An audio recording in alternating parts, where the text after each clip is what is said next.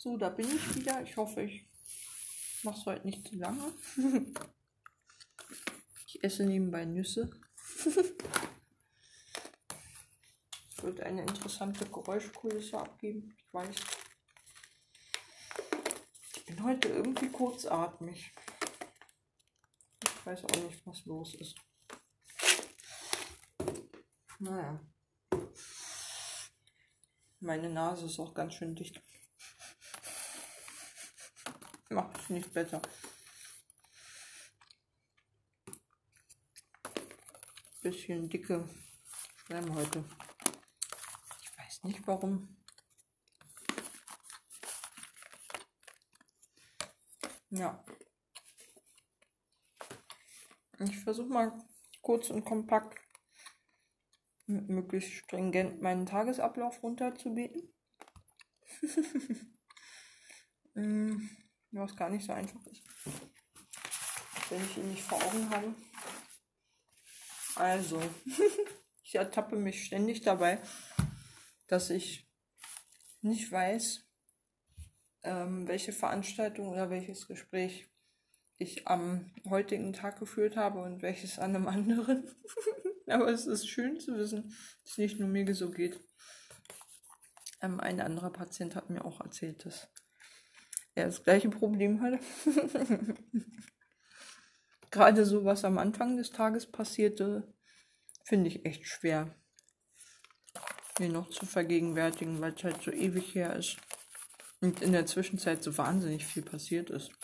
Und das, obwohl mein Plan heute wirklich nicht voll war. Aber emotional war es viel. Mm. Ich hatte heute früh Qigong. Und netterweise erst danach Frühstück, weil Qigong schon um 7.40 Uhr begann. Und ich dann medizinische Visite erst wieder um 11.30 Uhr hatte, die echt schnell ging. Also Qigong. Ja. Qigong halt. Entspannend. Angenehm. Schön. Mm.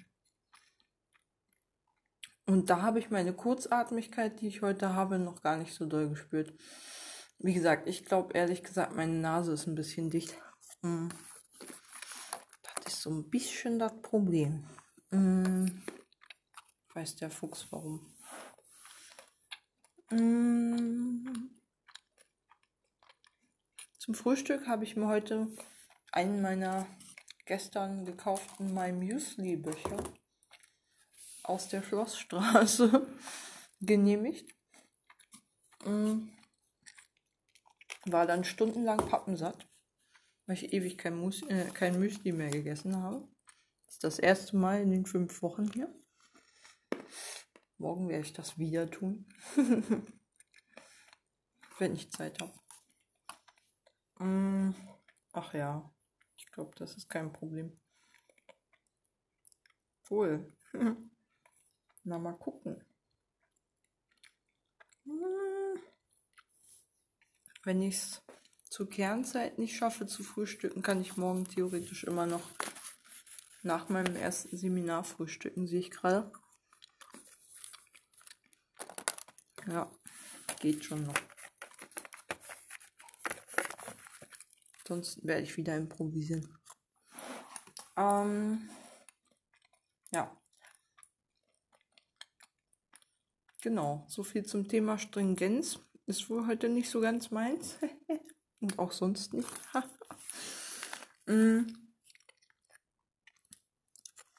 In der medizinischen Visite ist eigentlich nur zu sagen, dass ich nochmal Blut abgenommen bekomme, weil ich ähm, ja diese leicht erhöhten ähm, Werte hatte bei den weißen Blutkörperchen, die auf ein gerade erst hinter mich gebrachtes Infektgeschehen hindeuten. Und da habe ich nochmal meinen Arzt ermuntert, nochmal eine Verlaufskontrolle zu machen, ob die Werte sich inzwischen wieder normalisiert haben. Mm, ja, mal gucken. Habe ich auch prompt auf den Plan bekommen, auf den neuen. Für Freitag. Sehr gut. Mm. Ach, da habe ich noch mit einer Mitpatientin, mit der ich bisher sehr, sehr lose verbunden, ach, die ich eigentlich nur vom Sehen so ein bisschen kenne, mm, aber noch nicht meinen Namen zu einem Gesicht zuordnen konnte, bin ich spontan schon beim Frühstück ins Gespräch gekommen.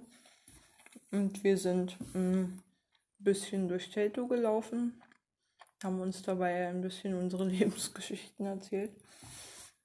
Wie das halt so läuft bei mir, ne? Ich will ihre Lebensgeschichte ja auch nicht breit treten. Aber auf Rea kommt ja nicht wer hier. Also die meisten hier sind schon ganz gut aufgehoben hier. Und das ist auch schon ganz nachvollziehbar. Und dass es da mehr Brüche in der Biografie gibt oder herausfordernde Situationen ist ja klar. Mm. Also, ich glaube, sie kämpft sich gerade aus einer christlichen Sekte raus, habe ich den Eindruck.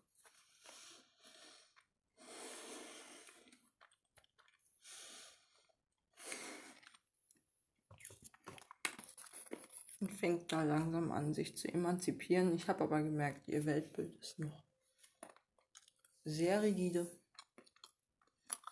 Ah, ich habe ihr vorsichtig versucht zu verstehen zu geben. Hm. Naja. Also meine Distanz zu dieser Art von Weltbild habe ich schon ausgedrückt und versucht, es so respektvoll wie möglich zu halten. Und meine Erfahrungen leider nicht thematisiert. Hm. In der Hinsicht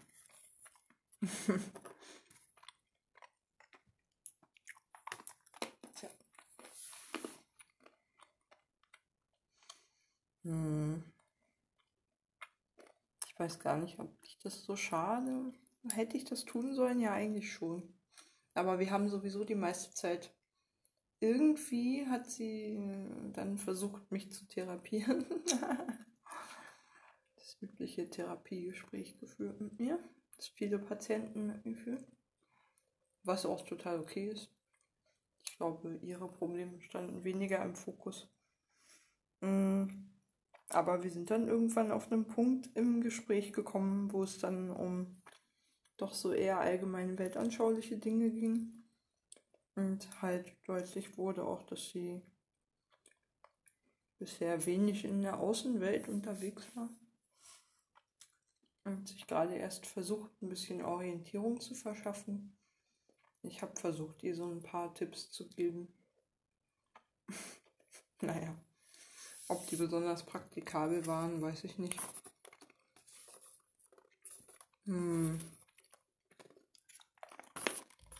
Aber schon zum Beispiel zum Thema Corona, was ja immer ein gutes Beispiel ist, einfach Berichterstattung meiden, die starke Emotionen weckt, möglichst sachliche Berichterstattung suchen und da auch aushalten lernen und sich eine Meinung bilden lernen. Das kommt ja einfach mit der Zeit, mit dem Gefühl.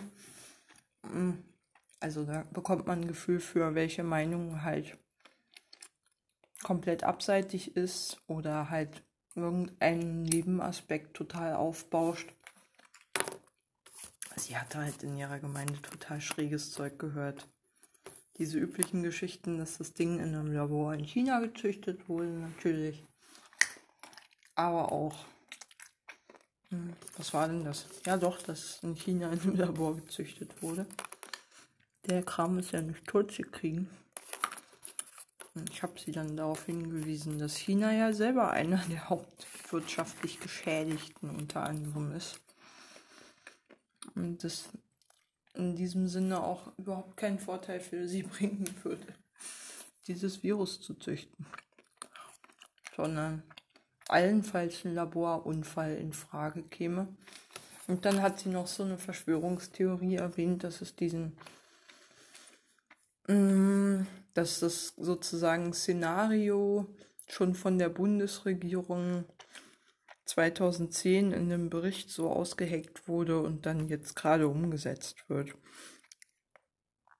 Und habt ihr dann versucht zu erläutern, oder habt ihr dann erläutert, dass es schon einen Pandemieplan gibt, seit 2012, glaube ich, meine ich zumindest, der dem Gesundheitsministerium auch vorlag, in dem halt, ich glaube, der Ausbruch auch eines Coronavirus simuliert wurde und Empfehlungen für diese Situation ausgearbeitet wurden, die weitgehend ignoriert wurden.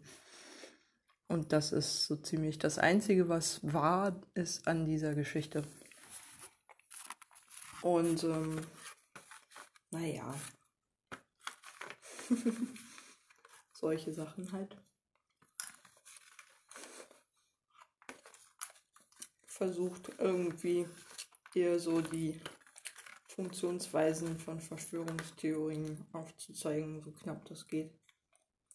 Dass die sich in aller Regel irgendein Detail rausgreifen, das auch nicht ganz aus der Luft gegriffen ist, aber das halt so verfremdend aufbauschen und sinnentstellend wiedergeben und in einen völlig anderen Kontext packen, dass man im Prinzip dann gar nicht mehr wiedererkennt, was ursprünglich mal der Sachverhalt war.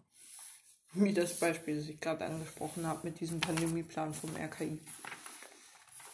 das ist ein wunderbares Beispiel dafür, wie eine Verschwörungstheorie entsteht, finde ich.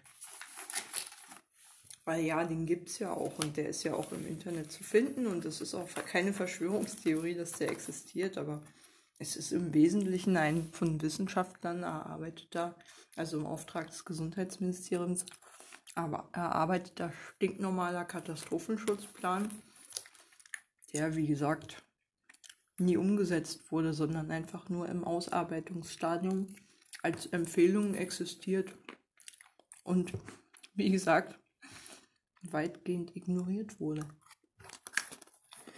Hm, Stichwort mh, mm, genügend Schutzkleidung vorrätig halten und so.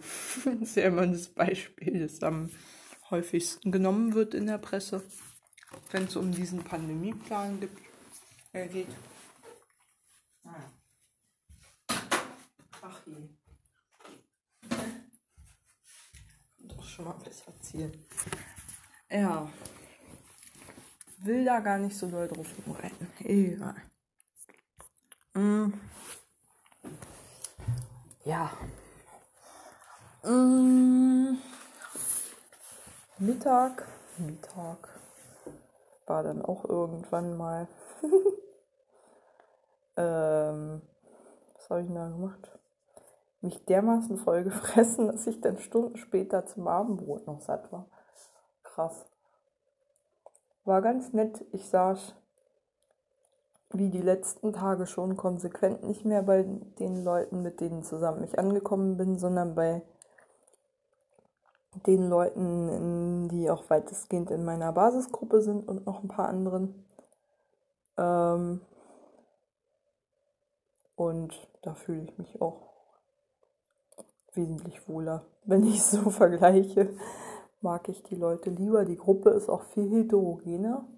Ich fühle mich ja grundsätzlich in heterogenen Gruppen wohler als in homogenen. Ähm, weil Gruppen, wenn sie größere Differenzen aushalten können, meine meistens auch die inklusiveren und toleranteren sind. Und ähm, ja, Genau, wir haben dann noch, glaube ich, ein bisschen. Nee, stimmt nicht. Dann noch nicht. Dann hatten wir Basisgruppe zum letzten Mal. Schade. Ähm, es war wirklich eine der besten Elemente des Therapieplans, der Therapie hier, die ich hatte neben den Einzelgesprächen. Also das, obwohl ich fand auch die Gruppe Arbeitswelt ziemlich gut. Also ich hatte echt Glück mit meinen Gruppen, habe ich auch gemerkt.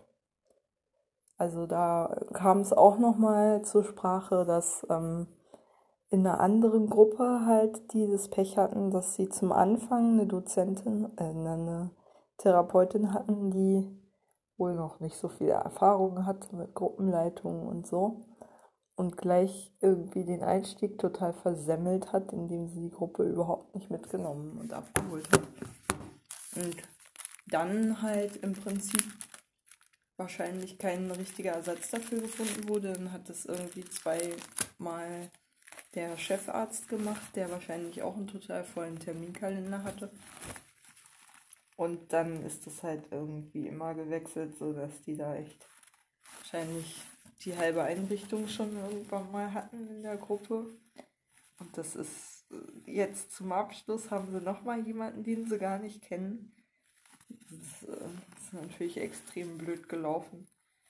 Und das darüber konnte auch nochmal Unmut geäußert werden in der Basisgruppe. Ähm,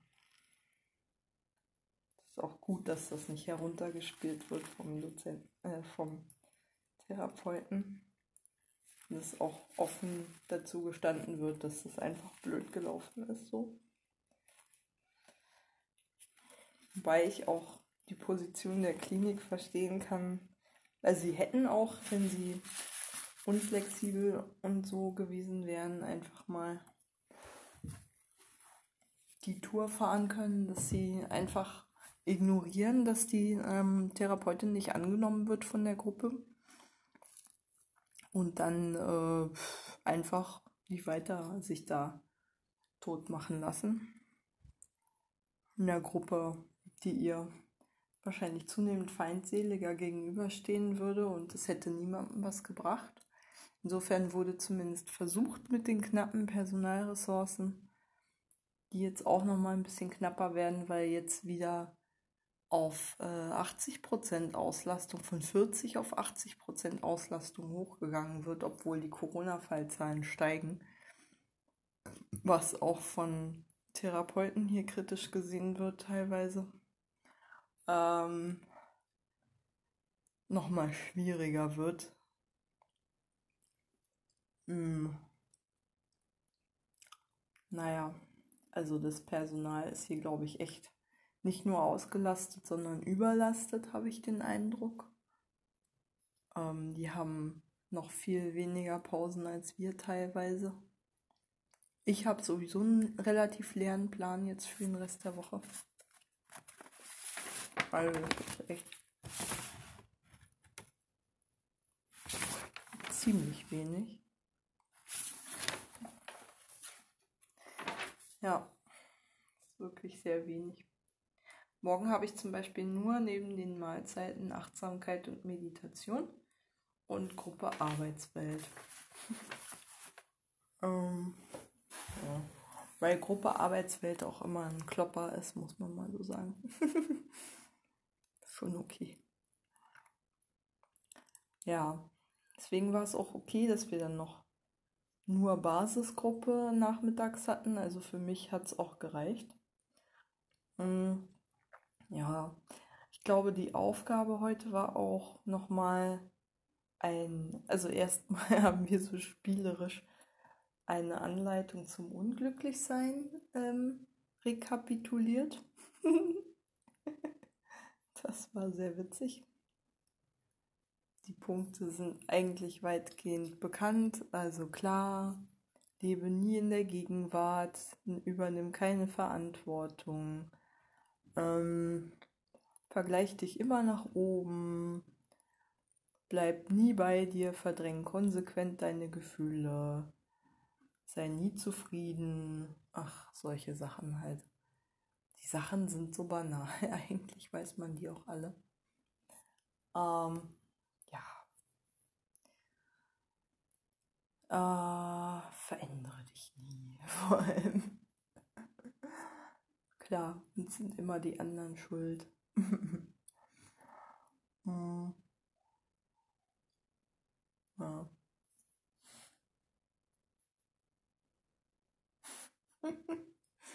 ja, wir haben viel mit Humor in der Gruppe gearbeitet, deswegen konnte ich, glaube ich, auch viele Sachen einfach leichter aufnehmen. Sie halt mit so einem Augenzwinkern vorgetragen wurden, auch ganz bewusst.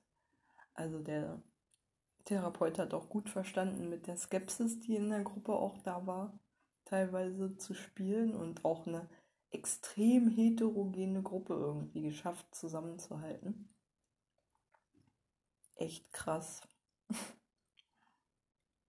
Wirklich krass heterogen.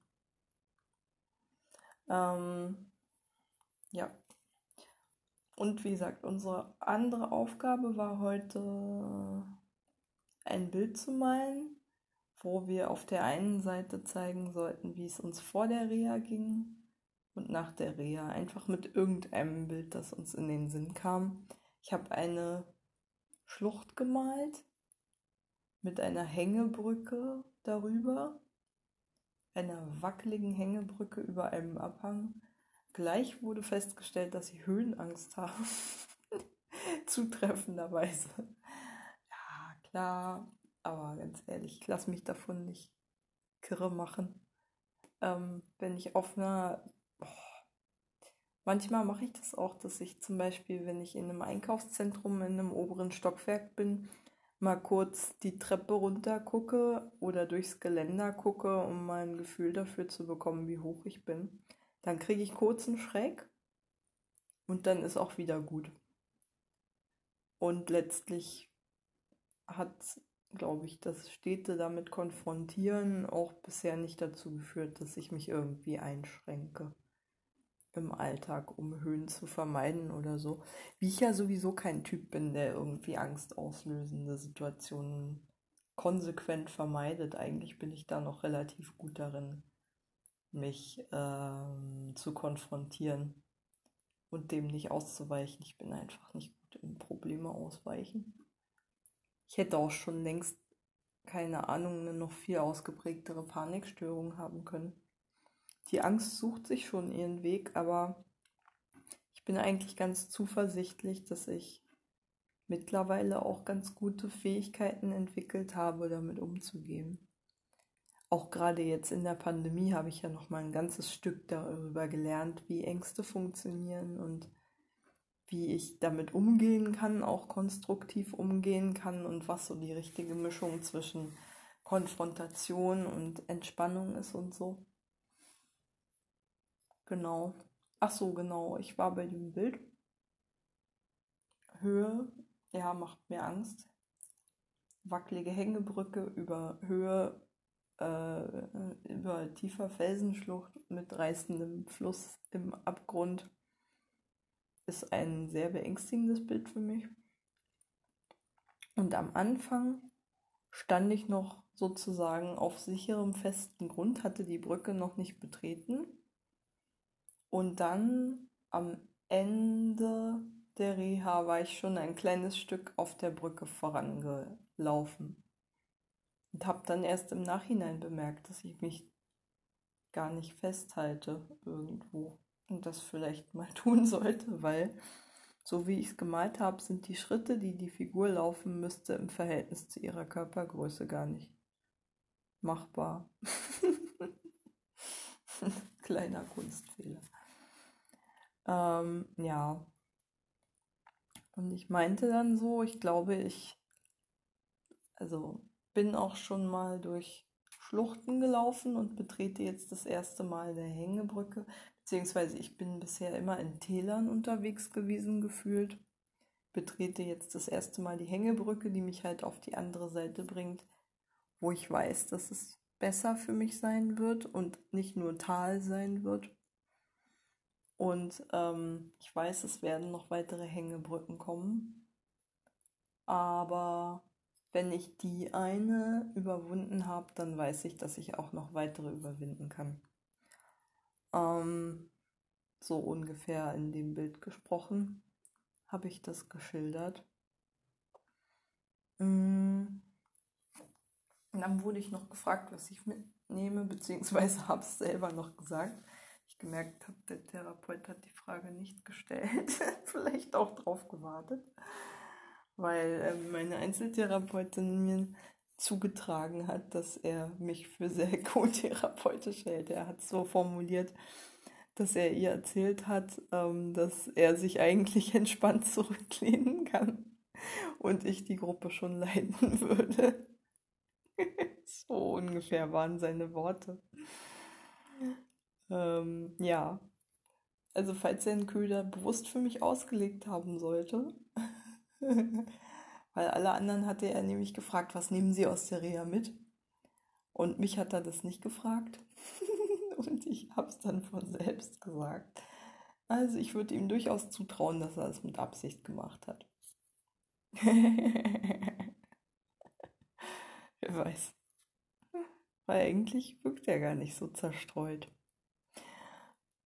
Ähm, und ich meinte dann, ich hätte von einem Bewegungstherapeuten hier etwas ganz Wichtiges gelernt, nämlich, dass Anspannung und Entspannung immer im Gleichgewicht sein sollten und ich deswegen mir vornehme, sowohl mehr Sport zu machen als auch Meditation in meinen Alltag zu integrieren, um beide Pole da zu haben und nicht nur in ein Extrem zu verfallen.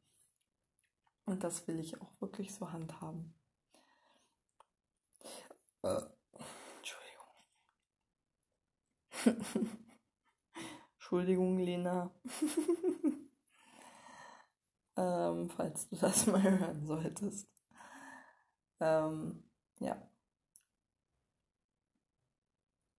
Genau. Und das will ich auch mir wirklich zu Herzen nehmen, dass ich nicht ständig immer nur in mein altes Muster verfalle, ein Extrem zu verfolgen und dann das andere halt komplett auszublenden, das Gegengewicht dabei zu vergessen, sondern eben, ne, wie gesagt, nicht im Extrem zu verharren, sondern das Gegengewicht auch zu suchen. Mm. Ja. Genau. Und puh.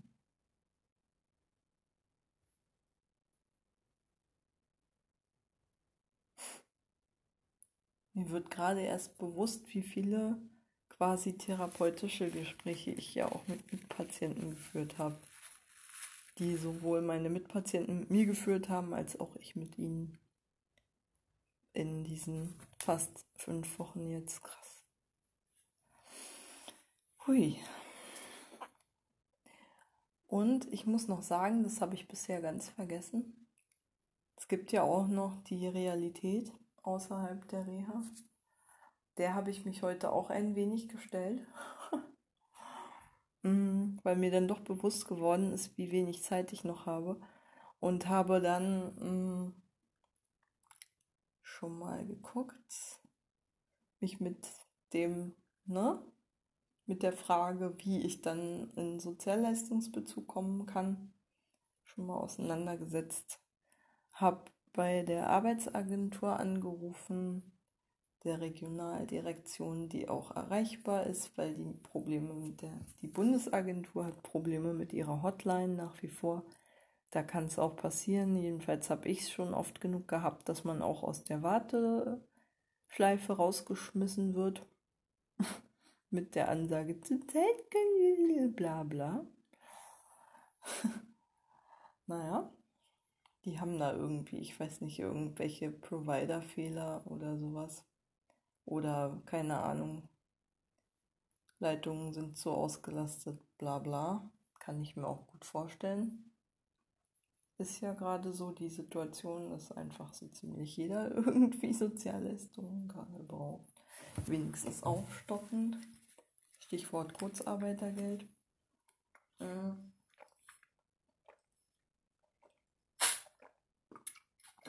dass diese Behörden dem nicht annähernd gewachsen sind, diesem Ansturm, ist mir auch vollkommen klar. Ja, ich glaube. Ähm, genau. Und dann ist mir noch aufgefallen, dass ich gerne noch mal wissen würde, wo jetzt genau mein Reha-Antrag gelandet ist, beziehungsweise ob er da, wo er jetzt ist, richtig ist. Und habe nochmal einen Sozialarbeiter einen Termin gemacht, um folgende Fragen zu klären. Äh, die Frau bei der Arbeitsagentur hat mir nämlich erzählt, dass folgendes sehr wichtig ist. Ich muss mich noch am selben Tag telefonisch arbeitslos melden und arbeitssuchend. In dem Fall ist es eins. Äh, an dem ich quasi schriftlich bestätigt bekomme, also an dem ich aus der Reha rausgehe und brauche aber auch eine schriftliche Bestätigung über meine Arbeitsfähigkeit, von der ich ausgehe, dass sie mir wieder äh, zuerkannt wird. Ähm, deswegen war ich ja hier. ähm, und könnte ich ja auch schlecht eine berufliche Reha machen, wenn ich arbeitsunfähig wäre.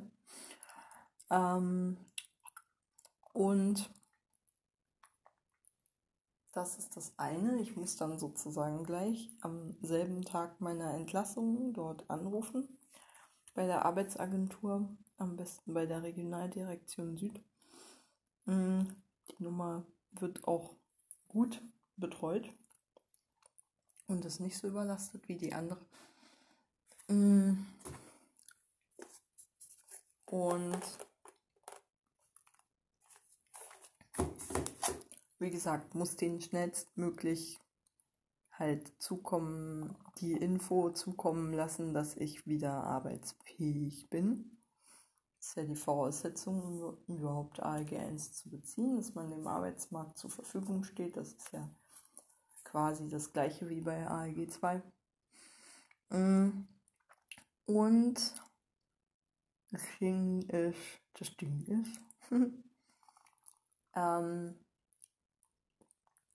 ich habe mich dann gefragt, wenn ich wieder bei der Arbeitsagentur angebunden bin, was passiert denn dann eigentlich mit meinem Reha-Antrag? Also berufliche Reha-Antrag. Der liegt ja bei der Rentenversicherung, die aber eigentlich nicht zuständig ist. Das wäre sie ja nur gewesen, wenn ich den Antrag hier gestellt hätte, was ich ja aber schon im März getan habe. Zeitgleich mit dem Antrag auf die medizinische Reha. Dass ich nochmal fragen wollte, also den Sozialarbeiter hier fragen wollte, der wahrscheinlich überfordert ist mit der Frage, ob ich da noch irgendwas tun muss, damit der Antrag bei der richtigen Stelle landet oder ob der automatisch weitergeleitet wird oder ob ich den Antrag gar nochmal neu stellen muss auf berufliche Reha, ähm, was mir natürlich nicht so recht wäre. Sozialrechtlich ist es meines Wissens so, dass die zuständige, also dass die nicht zuständige Stelle den Antrag weiterzuleiten hat an die zuständige Stelle. Also das ist eigentlich in allen Sozialgesetzbüchern, also so festgehalten, aber die Praxis sieht ja häufig mal anders aus. Und das habe ich schon für kontinuierliche Rechtsbrüche erlebt. Gerade bei solchen Sozialleistungsträgern. Da würde es mich auch nicht wundern, wenn solche Sachen halt auch, zumal wegen Corona und bla Arbeit, äh, keine Ahnung, Kollegen im Homeoffice, personelle Unterausstattung, bla bla bla, sich das vom Hals halten wollen. Aber ich möchte auf jeden Fall nicht diejenige sein, die dann nochmal irgendwie den, äh, die Arschkarte bekommt und nochmal den Antrag neu bei der Arbeitsagentur stellen muss die relativ eindeutig zuständig ist für mich. Also da habe ich eigentlich keine Frage. Mm. Wenn ich die Frage mit dem Sozialdienst hier nicht, Mitarbeiter nicht klären kann, dann werde ich die nochmal mit meinem Arbeitsvermittler bei der Arbeitsagentur ansprechen. Und sowieso habe ich eh schon den Plan. Mm nach Möglichkeit auf jeden Fall auch schnellstmöglich schon mal die Gespräche zu führen mit BBWO Pro und ReachOut, um zu klären, ob ich da vielleicht wenigstens ein Praktikum oder Aushilfstätigkeit oder sowas machen kann bei einem von beiden. Nur wenn das nicht klappt, würde ich dann halt weitersuchen. Aber das würde ich jetzt, glaube ich, auch schon erledigen, wenn ich direkt aus der Reha komme. Weil es nützt ja nichts, das ewig vor sich herzuschieben. Ich wollte halt nur nach der Reha mir eine Woche gönnen, um wieder im Alltag anzukommen und mich wieder ein bisschen zu organisieren. Das wäre schon nett. mir gegenüber vor allem wäre das nett. So, also man sieht, ich bereite mich schon wieder auf den, das Ende der Reha vor. Ja, und kurz vorm Abendbrot habe ich mich dann auch überwunden, den, beim unsympathischen Sozialdienstleiter nochmal einen Termin zu beantragen. Um wenigstens die Frage zu, äh, zu stellen, und sei es, wenn die in fünf Minuten geklärt ist. Und die kann er mir mit Sicherheit auch beantworten wann kriege ich den Wisch, auf dem steht, dass ich arbeitsfähig bin. Denn dass ich arbeitsfähig bin, das höre ich ja hier raus an allen Ecken und Enden. Die halten mich ja sogar für berufsfähig hier. Absurderweise. Ich habe es auch heute wieder in der Basisgruppe gehört. Im Übrigen, da hat der, äh, der Therapeut auch wieder mit einem Zaunfall gewunken, dass ich ja eigentlich alle Voraussetzungen mitbringe, um eine sozialarbeiterische Tätigkeit auszuüben. Mann, das wird mir hier überall. Also da sind mittlerweile, da bequatschen mich wirklich alle mittlerweile, die in irgendeiner Weise therapeutisch mit mir zu tun haben. Nur der Arbeitsmarkt sagt ja halt was anderes. Ist so. Naja, ähm, ja, Kompromisse finden. Sowieso kann mich niemand daran hindern, nach einer Aushilfsstelle im sozialen Bereich in der Verwaltung zu suchen. Kann mir keiner was. Wenn ich eine finde, dann gute Nacht, Marie. Muss halt nur gucken, dass ich dann, wie gesagt, irgendwie die Unterstützung bekomme, die ich brauche in Form von Coaching. Mm, und begleitende ambulante Psychotherapie, denke ich, ist auch nicht verkehrt. Äh, weil da werden bestimmt mal wieder irgendwelche alten Traumata getriggert aus den letzten zwei Jahren Arbeitsversuche. Meine ähm, Mesalliance mit dem Arbeitsmarkt wird mir sicherlich noch eine ganze Weile nachhängen und immer mal wieder getriggert werden. Alleine dafür brauche ich eine Psychotherapie die mir auch hilft, dann konkret im Alltag anders zu handeln und nicht meinen Impulsen nachzugeben und sofort weinend zusammenzubrechen, wenn ich mich mal wieder überfordert fühle.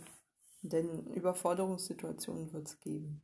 Die lassen sich auch in der allereinfachsten Tätigkeit nicht vermeiden, denke ich. Naja, mm, und sowieso mm, will ich jetzt auch den Schwung nutzen, so schnell wie es geht. Ähm, das bisschen Selbstbewusstsein, was hier wieder aufgebaut wurde, auch mit in den Job versucht zu nehmen, der, der hoffentlich bald gefunden ist. Ähm, ja, es ist wirklich mich bequatschen auch alle Patienten hier irgendwie, dass ich Sozialarbeiterin bleiben soll. Aber wo um alles in der Welt? Wo? Naja, egal. Ja. Dann war eigentlich nichts Spektakuläres mehr. Ich habe noch ein bisschen Karten gespielt. Romme seit 25 Jahren mal wieder. Ich weiß jetzt zumindest wieder, wie es geht. Ähm. kurz vorm Abendbrot. Und ähm, ja, dann habe ich Tischtennis gespielt mit dem Sportspezi und ein paar anderen, die auch dabei waren. Den Konflikt mh, mm, sind wir nicht so richtig angegangen mit dem, äh, was, was gestern so ein bisschen zu Unzufriedenheit führte dass jemand zu lange auf der Bank sitzen könnte, weil andere länger spielen, als ihnen zusteht beim Tischtennis. Gerade wenn man halt wechseln muss und mehr als zwei ist, ist ja klar. Ergibt sich das Problem einfach und manche spielen dann halt zu lange. Und ähm, es stellte sich raus, dass der Sportspezi von mir erwartet hatte, dass ich quasi zurückstecke, weil der andere vor mir einfach zu lange nicht gewechselt hat, sodass er wieder eingewechselt werden kann, womit ich in das klassische Muster meine eigenen Bedürfnisse zurückstellen, um anderen den Vortritt zu lassen, ähm, verfallen wäre und eigentlich auch ganz froh bin, dass ich das nicht gemacht habe, weil es nicht hilfreich ist, dieses Muster immer wieder automatisch zu wiederholen. Insofern war es gut, diesen Unmut auch mal auszuhalten und nicht automatisch zurückzustecken. Heute habe ich ein bisschen darauf geachtet, dass es ausgewogener ist, aber dabei sehr verkrampft auf die Uhr geguckt. Ich habe heute ein sehr langes Gespräch, ach, das fällt mir jetzt erst wieder ein, mit dem Sportspezi geführt, in dem wir eigentlich ursprünglich über die Notwendigkeit von Regeln geredet haben. Ich habe ihm vorgeschlagen, dass wir einfach das bürokratisch lösen und äh, quasi die Zeit festhalten, beziehungsweise zu festen Zeiten wechseln, damit es halt nicht dazu kommt, dass einer zu lange auf der Bank sitzt, gar nicht eingewechselt wird, sozusagen. Hat er Kacke wovon? Wir haben dann einfach heute nach Gefühl drauf geachtet und ich hatte ehrlich gesagt nicht den Eindruck, dass wir doll zu kurz gekommen sind. Wir sind dem aber auch ein bisschen, also dass irgendjemand zu kurz gekommen wäre, wäre mir jetzt nicht aufgefallen. Es haben eigentlich alle ganz gut drauf geachtet. Und manchmal sind wir auch den Konflikten aus dem Weg gegangen, der Sportspezi und ich, indem wir dann, als wir wussten, dass derjenige, der halt gestern schon nicht gewechselt hat und wegen dem das Problem überhaupt erst aufgekommen ist, ähm, dass einer zu lange nicht spielen konnte, ähm, der hat dann halt mit jemand anderem gespielt und wir sind dann ausgewichen auf Speedminton. Was wir dann allerdings auch so gespielt haben, dass ich jetzt nicht die ganze Zeit krass rennen musste, weil mein Fuß noch ein ganz kleines bisschen wehtut durch irgendeine Überlastung, Zerrung, was auch immer. Eine ganz leichte, aber nur der linke. Und ähm, ja, so ein ganz kleines Zipperlein. Und äh, ja, nicht die volle Konfrontation gesucht. Vor allen Dingen als der, nicht mit dem Typen, der halt so egoistisch spielt. Also so lange. Wobei der Sportspezi auch angeführt hat, dass der Cardiopatient ist und deswegen sowieso nicht so lange spielen soll. Gut zu wissen, die Info hatte ich nämlich gar nicht. Gott. Bei den Cardios muss man ja auch mal ein bisschen aufpassen, dass man nicht zu gemein spielt, aber. Puh. Naja. Hm. das wusste ich nicht. Naja. Ich habe dann auch die aggressivere Musik rausgepackt als die beiden anderen, die Cardio Patienten dann die Platte wieder freigemacht haben und wir wieder Bock hatten, nach einer ganzen Weile Speedminton spielen wieder reinzukommen. Es auch langsam dunkel wurde. Ja, habe ich auch ein bisschen lautere Musik gehört, äh, angemacht. Die Boombox benutze ich nämlich jetzt fleißig beim Sport. naja, wie es halt so ist. Genau. Ja, eigentlich lässt sich nicht mehr viel zu diesem Tag sagen. Ich glaube, ich höre jetzt auf. Gute Nacht. Schnür sich jeder selber sein Paket daraus. Ich kann da jetzt kein Schleifchen mehr drum binden. Dafür bin ich gerade zu durch. Nacht.